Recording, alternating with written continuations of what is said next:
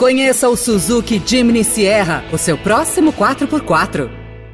Veloy é a solução completa que você precisava para gerir sua frota.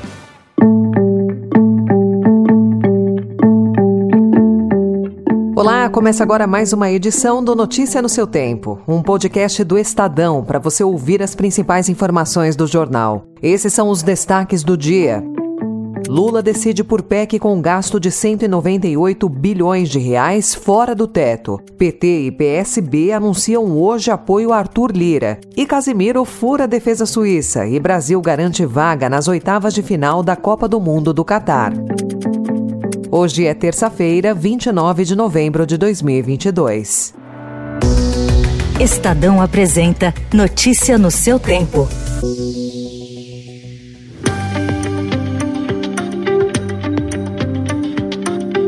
Depois de semanas de discussões, o presidente eleito Luiz Inácio Lula da Silva optou pela apresentação ao Congresso da PEC que abre espaço de 198 bilhões de reais no orçamento de 2023 para bancar promessas de campanha. Desse valor, 175 bilhões de reais seriam usados para o pagamento do Auxílio Brasil de 600 reais, mais um extra de 150 reais por criança até seis anos. A PEC foi protocolada no Senado. A estratégia estratégia de Lula a partir de agora é tentar negociar um valor de 150 bilhões de reais, mas há pressão de parlamentares por um valor menor.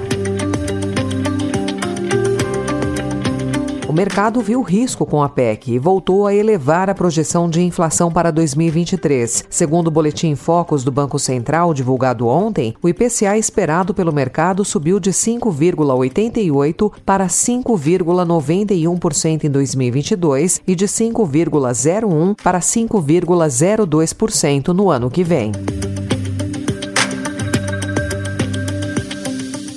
PT e o PSB, que são os partidos do presidente eleito Luiz Inácio Lula da Silva e do futuro vice Geraldo Alckmin, vão anunciar hoje apoio à reeleição do presidente da Câmara, Arthur Lira. Como mostrou o Estadão, Lira está com a reeleição ao comando da casa praticamente definida e já tem a sinalização de partidos de 400 dos 513 deputados federais. A oficialização de PT e PSB deve ocorrer às 4 horas da tarde. Governadores aliados de Jair Bolsonaro já começaram a se aproximar do futuro governo. Enquanto o presidente não reconhece oficialmente a derrota nas urnas, aqueles que o apoiaram na campanha tratam o resultado da eleição como fato consumado. As dificuldades para equilibrar as contas públicas fazem chefes do executivo nos estados recorrerem ao presidente eleito Luiz Inácio Lula da Silva em busca de acordos. É o caso do governador reeleito de Minas Gerais, Romeu Zema, do Novo, do governador reeleito do Amazonas, Wilson Lima, do União Brasil, e do governador do Acre, Gladson Camelli, do PP. Sob argumento de que a relação com o Planalto deve ser mantida, eles se preocupam com a redução do ICMS nos combustíveis e o impacto nas receitas. Lula deve anunciar na próxima semana o ex-deputado José Múcio Monteiro como ministro da Defesa, além dos futuros comandantes do Exército, da Marinha e da Aeronáutica, escolhidos de uma lista tríplice dos oficiais de quatro estrelas mais antigos das três forças. Múcio disse ao Estadão que não recebeu o convite, mas afirmou estar à disposição.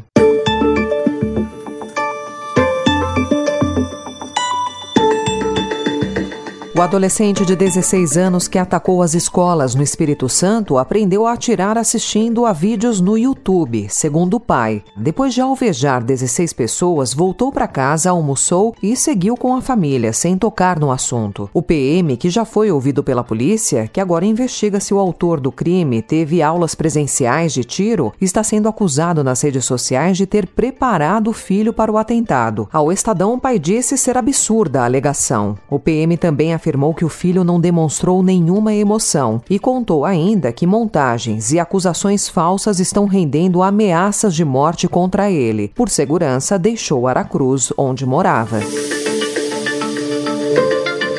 Na China, o governo aumentou a presença policial nas ruas das principais cidades e elevou o nível de vigilância a sinais de dissidência. A medida foi tomada depois que os protestos diante da política de tolerância zero contra a Covid-19 no fim de semana se tornarem a maior demonstração de insatisfação popular com o regime comunista em décadas. Os protestos ultrapassaram o motivo original e viraram uma contestação ao governo de Pequim. Notícia no seu tempo. Junior. Try to work something.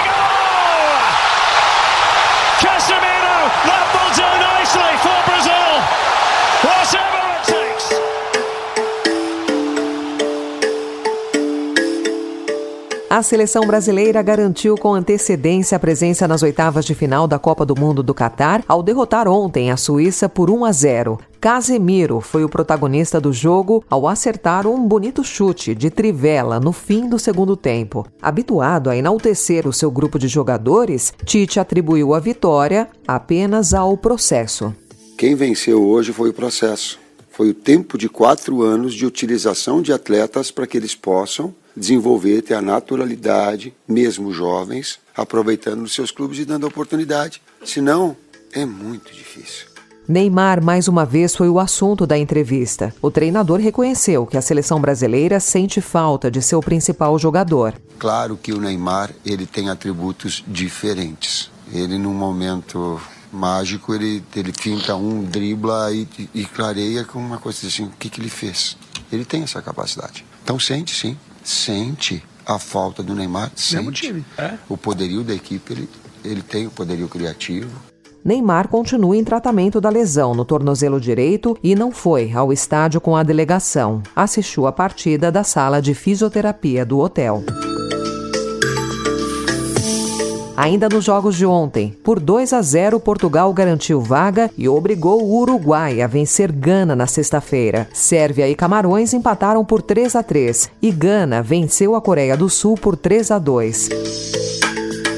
Hoje, ao meio-dia, tem Holanda contra Catar e o Equador enfrenta Senegal. Às quatro da tarde, entram em campo Irã e Estados Unidos, que se enfrentam em clima de tensão e protestos políticos. E o país de Gales joga contra a Inglaterra.